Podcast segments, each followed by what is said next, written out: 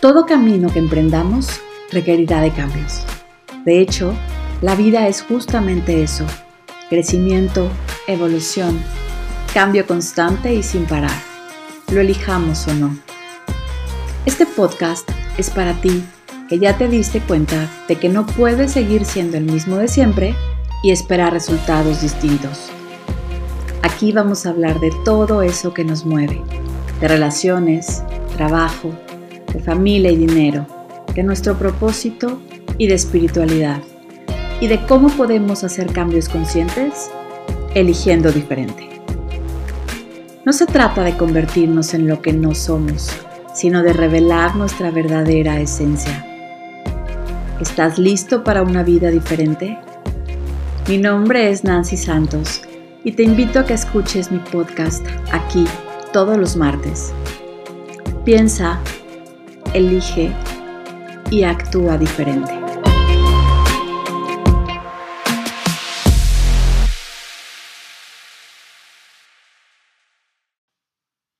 Hola, bienvenidos al episodio número 3 de esta segunda temporada. El tema de hoy es acerca de las enseñanzas, tres enseñanzas que mi ascenso a la cumbre del volcán Tacaná me dejó.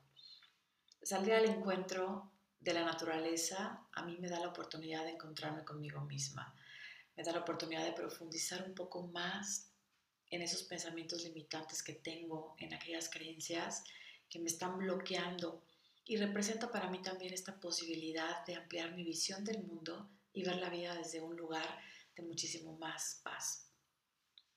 Hace poco, hace unas cuantas semanas, mi marido, una amiga y yo ascendimos a la cumbre del volcán Tacana, aquí en Chiapas, y la experiencia fue maravillosa. Independientemente de, lo hermoso que estuvo la travesía, fue algo fabuloso por el aprendizaje que esto me dejó.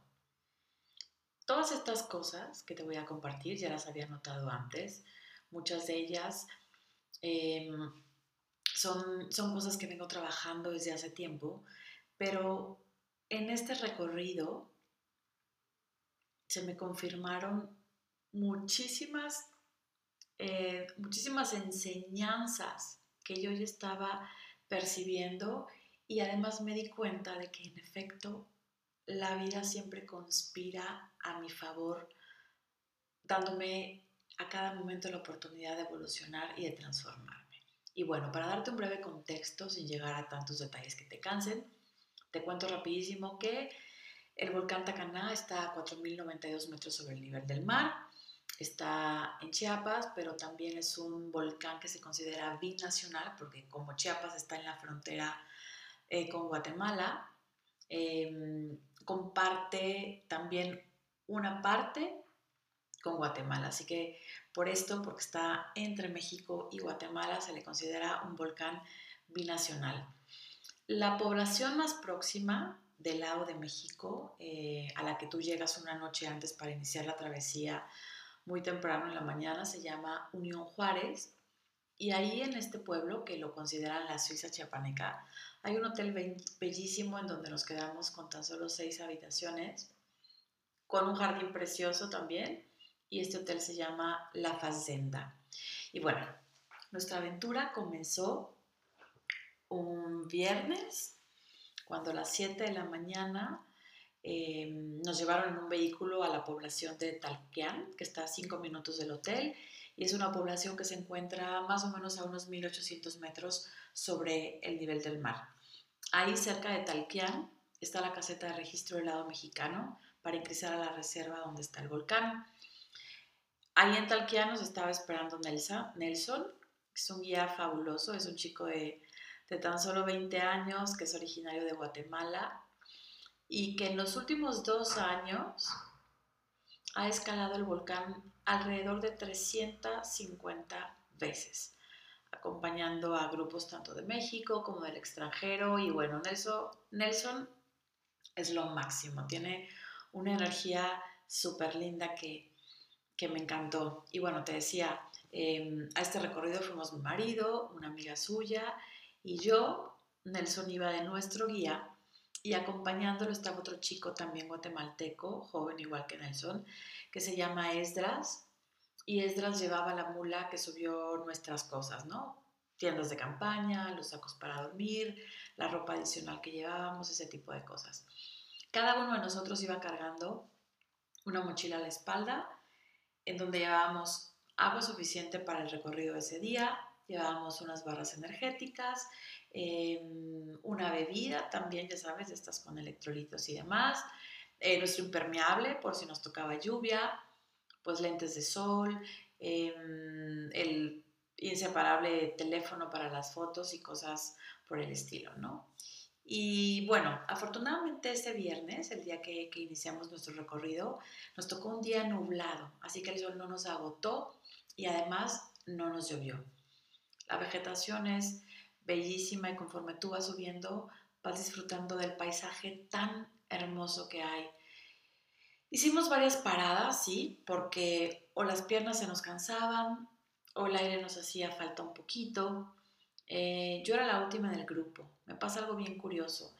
Las piernas me dan, o sea, no me duelen ni se cansan, pero mi corazón se acelera súper rápido en cuanto empiezo a, caminar. Entonces me fatigo, me, fatigo muy rápido, ¿no? Por eso yo siempre voy a un ritmo calmado, voy lento, pero voy a un paso que me permita eh, ser constante.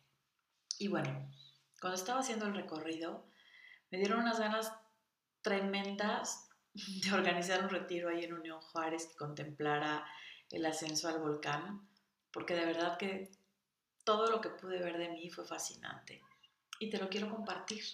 Así que aquí van las 13 enseñanzas que me regaló esta hermosa travesía de ascenso a la cumbre del volcán Tacaná. Y va la primera. Aprobarme es tarea mía, no de los demás. Te cuento que siempre que salgo a hacer senderismo, en el arranque soy de las últimas, pero conforme va transcurriendo el tiempo, pues ya me voy aclimatando y ya no me quedo hasta atrás. Tampoco soy de las punteras, no te voy a mentir, pero digamos que me recupero y eventualmente termino avanzando mucho más rápido de lo que avanzaba al inicio.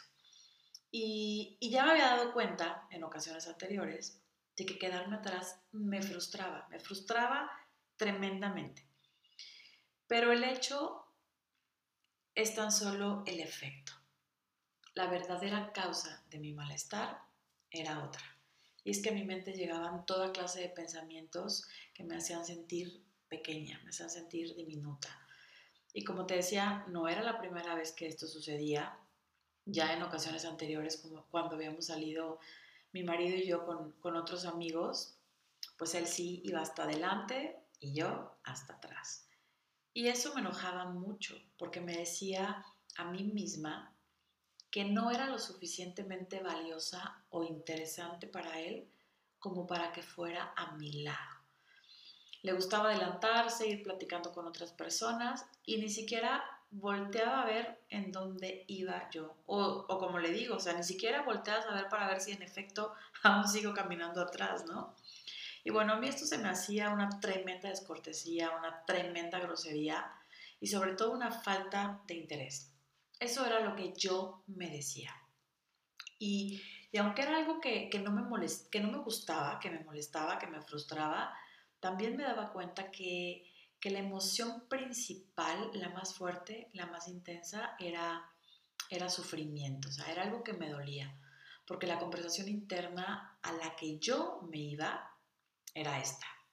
Yo a él no le importo, o le importo un reverendo cacahuate. Y de inmediato lo que hacía con esto, pues obviamente era meterme en la ecuación, porque lo tomaba como algo personal y eso me hacía sufrir mis pensamientos me hacían sufrir. Pero este viaje al Tacaná me dio la oportunidad de darme cuenta de que ya había superado eso. Porque aunque me fui hasta atrás, me quedé hasta atrás, mis pensamientos ya no se iban a ese espacio de sufrimiento y de victimación, victimización, ya no, ya no me minimizaba, ya no sentía ese poco valor de mi persona. Y entonces entendí que cada quien va a su ritmo y que lo que yo elija interpretar tiene que ver conmigo y no con el hecho en sí. Me di cuenta también de que mi trabajo espiritual y el coaching que habitualmente me hago han rendido frutos.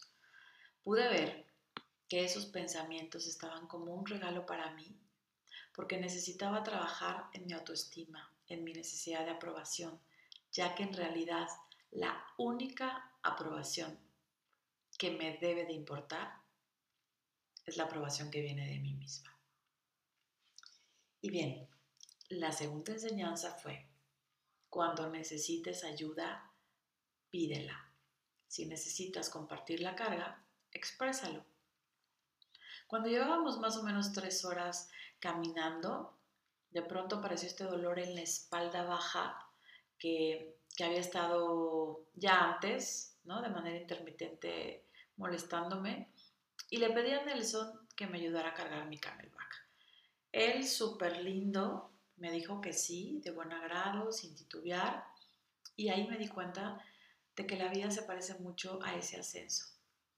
Hay ocasiones en las que necesitamos pedir ayuda, ocasiones en que no podemos solos con todo y compartir la carga, el peso de la vida, ya sea con tu pareja, con un amigo, incluso hasta con un desconocido con buenas intenciones de ayudar, es algo que tenemos que reconocer sin sentirnos mal.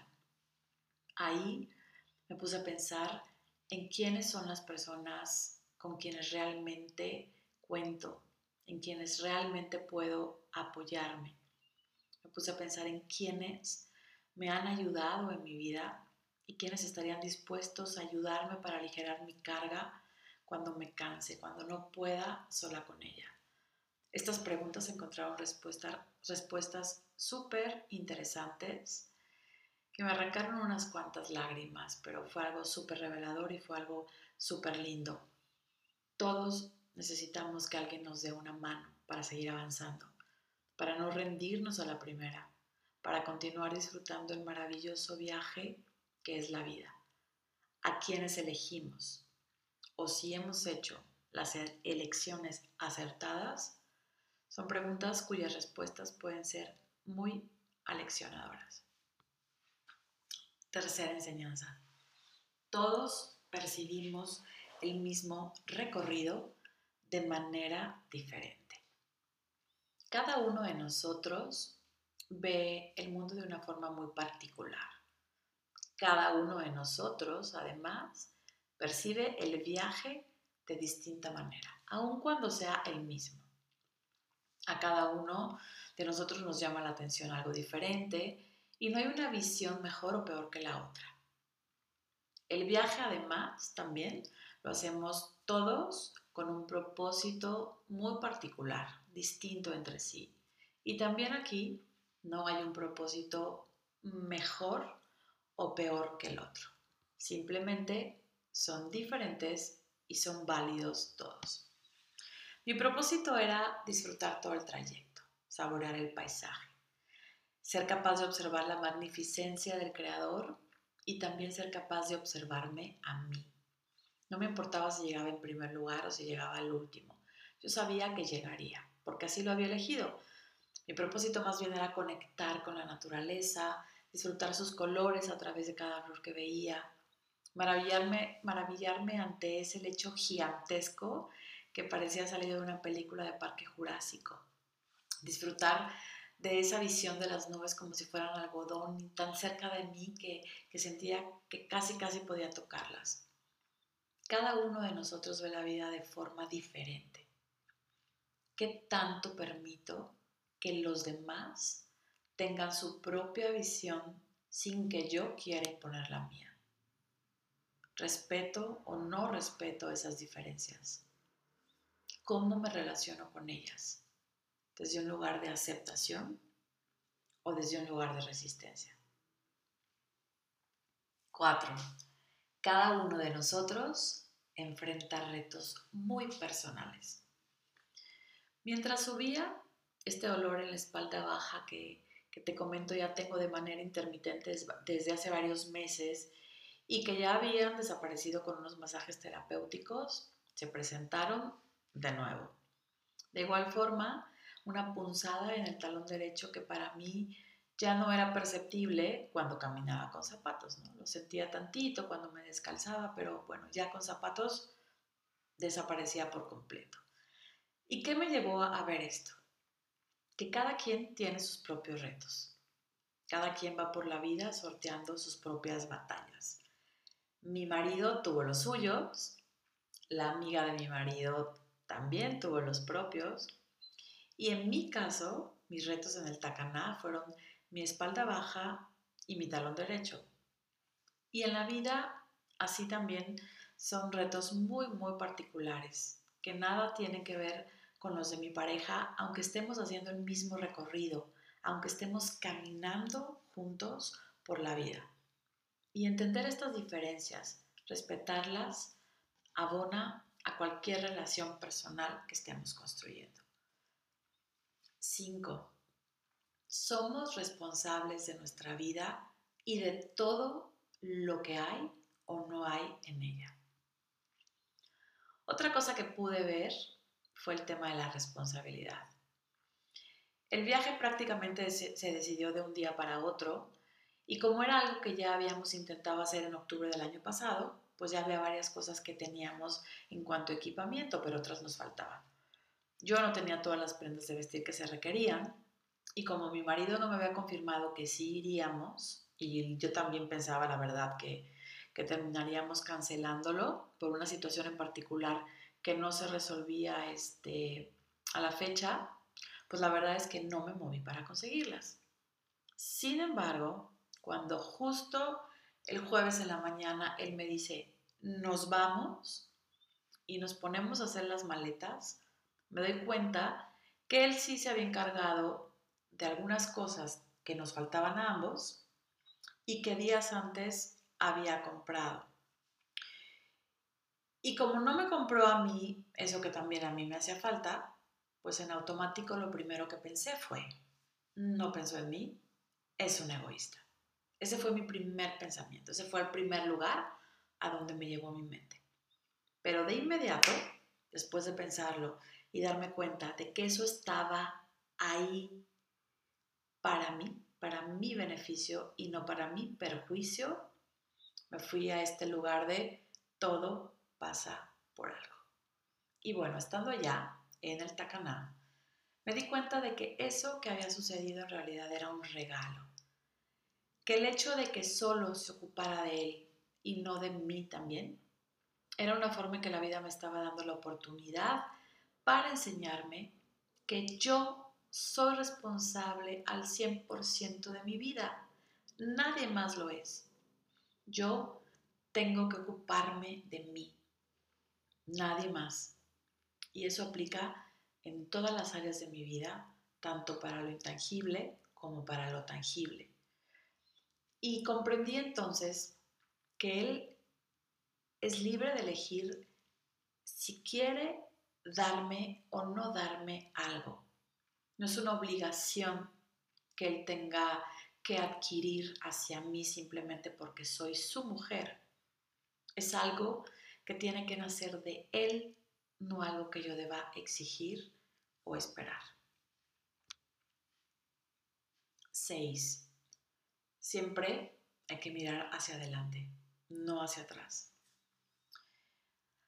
Ascender casi 2.300 metros sobre el nivel del mar por un terreno distinto todo el tiempo, ¿no? En algunas ocasiones pedregoso, en otras muy empinado, algunos senderos angostos, llenos de hojas secas y resbaladizas en algunas partes, en otras caminando a orillas de desfiladeros de varios metros de profundidad, requiere que vayas concentrado en tu tarea. Tienes que ir viendo sí o sí en dónde pones el pie a cada paso que das. Puedes contemplar el paisaje, por supuesto, pero no puedes perder de vista nunca el camino por, tu propia seguridad. Y lo mismo pasa en la vida. Es importante tener conciencia de nuestro pasado, obviamente, para saber qué no hicimos de forma adecuada y qué podemos corregir, o para ver en dónde nos equivocamos y qué aprender de nuestros errores. Sin embargo, si queremos avanzar, hay que mirar hacia adelante, no hacia atrás, observando el camino, caminando con cuidado, viendo hacia dónde van nuestros pasos, en dónde colocamos nuestros pies para disminuir los riesgos o probabilidades de lastimarnos. Tener la conciencia del presente, de la hora, del paso que vas dando, procurando que nuestro caminar sea lo más seguro posible. 7. El camino hacia la cima nunca es totalmente derecho. Hay curvas, desvíos y a veces hasta rutas alternas. Había momentos en que debido a lo accidentado del camino y a la altitud, teníamos que dar una vuelta más larga para sortear algunos obstáculos o para no dar un paso que resultara peligroso para algunos. Y entonces me di cuenta que siempre hay varios senderos que te llevan al mismo camino. Uno puede elegir cómo quiere que sea el viaje, si rápido pero accidentado, incluso inseguro, o seguro aunque tardado. Opciones siempre hay disponibles. 8. Caminar con un guía o mentor es bueno para que no te pierdas. Incluso hace más disfrutable el recorrido. ¿Cuántas veces hemos pensado que lo sabemos todo y que no necesitamos a nadie que nos guíe? Que podemos hacer las cosas solos, buscando herramientas que nos ayuden, ¿no? En este caso pudo haber sido un GPS o cualquier otra app que pudiera marcarnos la ruta a seguir. Pero la vida me ha enseñado que algo mejor que la independencia es la interdependencia. Es decir, lo valioso es aceptar que todos tenemos habilidades distintas, talentos únicos y que ponerlos al servicio de otros, complementarlos, es mucho más amigable y disfrutable que ir solo por la vida creyendo que no necesitamos a nadie para ser felices. Y ojo, no se trata de que necesites a alguien para ser feliz, porque no es así pero sí puedes compartir tu felicidad con alguien igual de feliz que tú y esta felicidad crece de manera exponencial, se potencia en lugar de que disminuya. Lo mismo sucede cuando queremos emprender alguna aventura. Solos podemos conquistarla si nos preparamos y nos equipamos bien.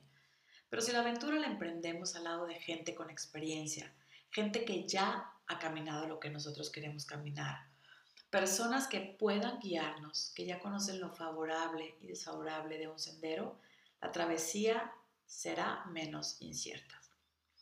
Muchas veces enfrentamos retos que serían más fáciles de resolver si contáramos con la guía de alguien que ya recorrió lo que nosotros apenas estamos iniciando. Reconocer que hay ocasiones en la vida en que necesitamos de un guía, de un mentor, de un coach o alguien que nos ayude en nuestro proceso de crecimiento es de valientes. 9. No dejar que el miedo nos controle. Mind over matter, siempre. El ascenso a la cumbre lo hicimos en dos partes. El primer día llegamos hasta 3.850 metros, eso fue alrededor de las 3 de la tarde, y llegamos a un campamento en donde instalamos las tiendas de campaña. Al día siguiente nos tocó despertarnos a las 3 de la mañana para iniciar en punto a las 4 la última parte del ascenso y llegar entonces a la cumbre que se encuentra a 4.092 metros sobre el nivel del mar. Algo sorprendente que noté fue que caminar en la oscuridad para mí fue lindo, porque jamás percibí la altura a la que íbamos haberme dado cuenta de cómo era el terreno en esa parte me habría dado muchísimo miedo, porque había partes en donde el sendero era angosto y hacia un lado no había más que un precipicio. Pero como íbamos a oscuras, no íbamos caminando a las 4 de la mañana, guiándonos solo con la luz de unas lámparas, pues obviamente que el miedo no se apoderó de mí. En mi mente no hubo oportunidad de crear historias de terror acerca de lo que podría pasar sí me resbalaba. Claro, habría hecho lo que hice en los metros previos a la llegada al campamento. Jamás voltear hacia atrás. Y es que soy consciente de que tengo miedo a las alturas. Ahí lo noté. O sea, no es una fobia ni algo que me paralice, pero sí hay un miedo que puedo ver. Y cuando ya faltaban pocos metros para llegar a la cima del volcán, empezó a correr un viento fuertísimo, con una fuerza que, que nos dicen que hacía 60 años no se había presentado en el lugar. Y ahí, tan solo a unos metros de mi objetivo, empecé a sentir miedo. Empecé a sentir miedo de caer, miedo de que el aire me tirara, miedo de que mis pies pisaran un suelo inestable y me cayera. Empecé a sentir miedo. Pero de pronto me dije, ¿viniste hasta acá para rendirte poco antes de alcanzar tu objetivo? Por supuesto que no. Y entonces me di cuenta de que todo estaba en mi mente, que todas esas cosas que me decían no eran reales, que eran pensamientos que lo único que hacían era impedirme que yo cumpliera mi sueño de llegar a la cumbre. Así que comencé a repetirme en silencio, mind over mother, mind over mother, mind over matter. Y así fue como solté ese miedo y pude llegar a la cima.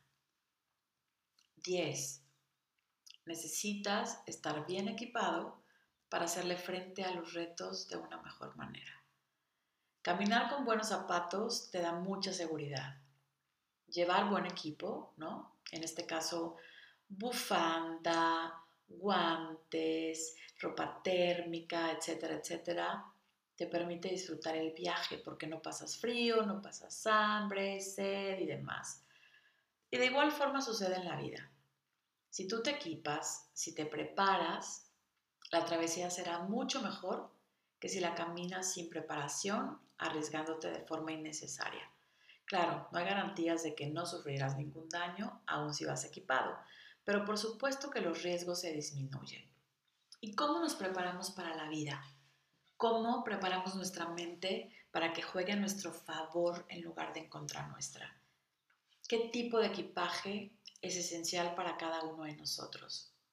Para mí, todas las herramientas que he aprendido con la cábala y la ontología se han convertido en ese equipaje con el que puedo hacer mi travesía por la vida de una manera más hermosa. 11. La única competencia es contigo mismo, superarte a ti, tus miedos, tu mente. No se trata de quién llega primero o quién lo hace mejor. De lo que se trata es de que seas consciente de cuáles son los pensamientos que pueden aparecer en el ascenso y que te podrían bloquear impedir que termines tu viaje.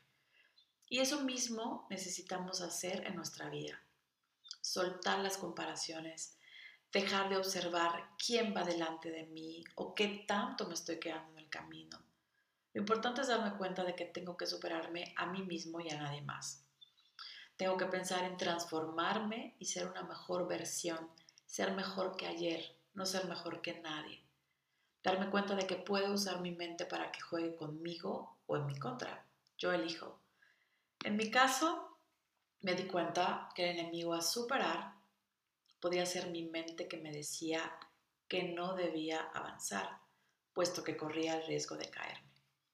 Cuando pude ver que era un miedo no real, que era una ilusión, entendí que muchas veces nosotros podemos ser nuestros peores enemigos y que por eso hay que trabajar muchísimo para que nuestra mente llegue a ser nuestra aliada. 12. Crear tu tribu contribuye a disfrutar más las experiencias de la vida. Cuando estás con gente que anda en la misma frecuencia que tú, las cosas que comparten se disfrutan mucho más. Los tres que íbamos en algún momento tuvimos frío. En algún punto nos costó el ascenso. Nos costó también el descenso. Dormimos un poco incómodos sobre el piso, pero los tres llevábamos la mejor actitud y ante los inconvenientes pequeños que se nos presentaron, como el sentirnos cansados o algún mareo y detenernos un rato, siempre íbamos bromeando, íbamos disfrutando, poniendo nuestra mejor cara. Y esa actitud de todos hizo que el viaje fuera maravilloso. Cuando llegamos de regreso a 300 kilómetros de casa, nos toca un bloqueo en la carretera. A ninguno nos había tocado antes. Y lo que tuvimos que hacer fue tomar una ruta alterna de terracería que hizo que lo que podíamos avanzar tan solo en 15 minutos nos tomara una hora y media o dos hacerlo. Pero íbamos a la aventura. Íbamos con un mapa que nos habían mandado por WhatsApp parándonos a preguntar sí íbamos bien, eh, por momentos siguiendo una caravana de autos, ¿no? Y así por el estilo. Pero todos íbamos divertidos, íbamos bromeando, íbamos encontrando el lado positivo, el lado divertido, el lado amable de lo que nos estaba pasando. Nadie se estresaba, nadie le reprochaba nada a nadie. Y entonces cuando encuentras tu tribu, cuando encuentras gente que esté en la misma frecuencia que tú, las cosas que comparten se experimentan mucho más lindo. Por eso, ir acompañado es mucho más disfrutable que ir solo. Y finalmente, la número 13. Hazte oír, sin pena ni miedo. Cuando llegamos de regreso a casa, en el auto, eh, cuando digo que nos tocó este bloqueo en la carretera, eran las 10 de la mañana y la amiga de mi marido preguntó que si pararíamos a desayunar, que si ya teníamos hambre.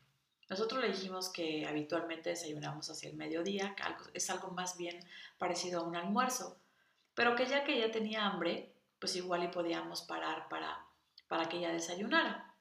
Total que nos detuvimos y pues ya estando ahí pensamos, pues ¿por qué no desayunar todos de una vez, no? Y eso fue lo que hicimos. Y ya saliendo de ahí, a unos cuantos kilómetros más adelante, nos toca el bloqueo que nos hizo desviarnos.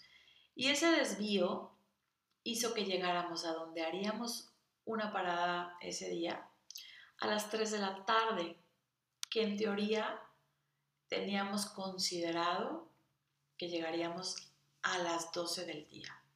Entonces, haber parado a desayunar fue una súper buena elección. Si la amiga de mi marido por pena hubiera dicho, ay, no se preocupen, sigamos, pues no habríamos tenido desayuno ese día, simplemente. Entonces, permitirnos a nosotros mismos expresarnos sin tener miedo a lo que pensarán los demás, eso es lo que funciona. Oírnos a nosotros mismos y claro, escuchar a los otros, ser empáticos. Yo te pregunto, ¿en qué áreas de tu vida te cuesta escucharte y das más espacio a lo que los otros dicen? Por estas y más enseñanzas que recibo cada vez que estoy en contacto con la naturaleza y que me dan la oportunidad de conectar con mi ser, con mi alma, sigo buscando estos espacios de crecimiento y de reflexión que me llevan a vivir la vida con mucho más paz y claridad. Gracias por compartir conmigo este espacio. Nos vemos en el próximo episodio y recuerda que si tienes alguna sugerencia de tema que quieras que aborde, puedes dejar tus comentarios aquí en Spotify. Besos para ti, nos escuchamos pronto. Bye bye.